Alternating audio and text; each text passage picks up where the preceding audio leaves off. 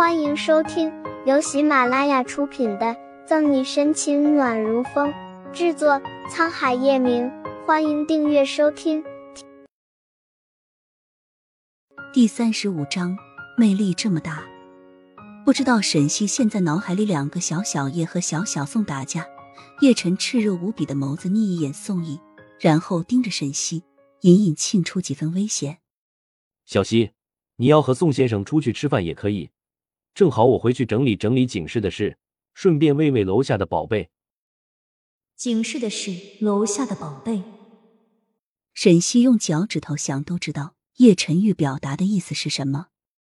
失陪了宋先生。不等沈西回答，叶晨玉便强行把他推进车里。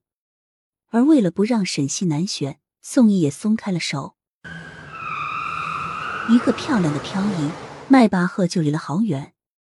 望着变小消失的车影，宋毅的揣在裤兜的手紧攥成拳，眼里也浮上寒意。叶晨宇，盛世庄园，沈西耷拉着脑袋，有一下没一下的叼着碗里的饭，撅着嘴生气。叶晨宇太过分了，当着宋大仙的面，二话不说就把我拉走，让我一点都没有面子。而且我又放了人鸽子了，以后。不准再招惹其他男人。清冷又带着霸道。嗯。沈西一时没有反应过来，见叶晨玉放下碗筷，擦着嘴角，才知道自己没有幻听，立马跳脚。凭什么？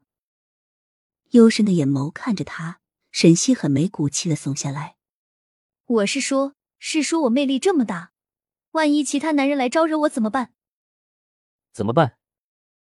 叶晨玉起身，绕过餐桌，走到沈西旁边，忽然轻身一推，便把他压在椅子上。突如其来的压制让沈西下意识的咽了咽口水。你你要做什么？我告诉你啊，你不能限制我的人身自由。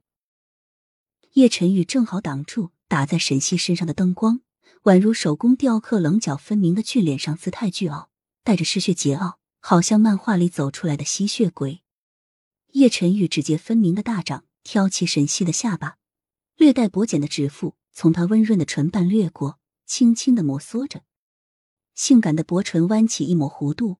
叶晨玉凑近沈西耳畔，声音低沉慵懒：“可我就喜欢限制你的人身自由。”“人身”两个字被叶晨玉故意咬中，说的暧昧至极，不禁让沈西脸上浮起绯红色，长而黑的睫毛。宛若蝶翼附在沈西娇美的脸上，叶晨玉黝黑如夜的眸色更沉，伸手穿过怔愣众人的膝盖，就将他往楼上抱去。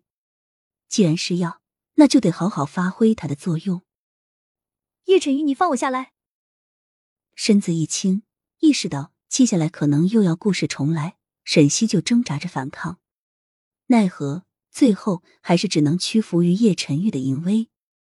一日。到警局的沈西顾不上身体的酸痛，大步流星的走着，尽量与后面的叶晨宇保持我们不熟的距离。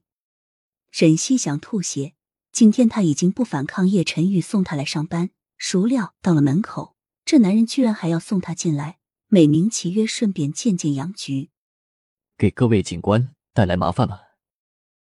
沈西刚走进办公室，不大不小的空间站着几个不速之客。以及应该在拘留室的岳雨琪，怎么回事？沈西秀眉微蹙，心里有了计较。昨天拘留岳雨琪的时候，他就想到会有今天的这一幕。沈队，方初明蠕动了一下嘴唇，眼神瞟向一个正在签字的中年男人，想说什么却有顾虑。沈西，你终于来了。昨天我就和你这个狐狸精说过，表哥。岳雨琪得意洋洋的准备挖苦沈西时，看见后面进来的叶晨玉时，两眼放光，欢天喜地的跑向叶晨玉。岳雨琪欣喜若狂的挽住他的胳膊撒娇：“表哥，我就知道你不会真的生我的气，而且你不知道，沈西他太过分了，昨天居然还要拘留我一个星期。还有这回事？”叶晨玉则不着痕迹的抽开自己的手。后退一步，与岳雨琪保持距离。本集结束了，不要走开，精彩马上回来。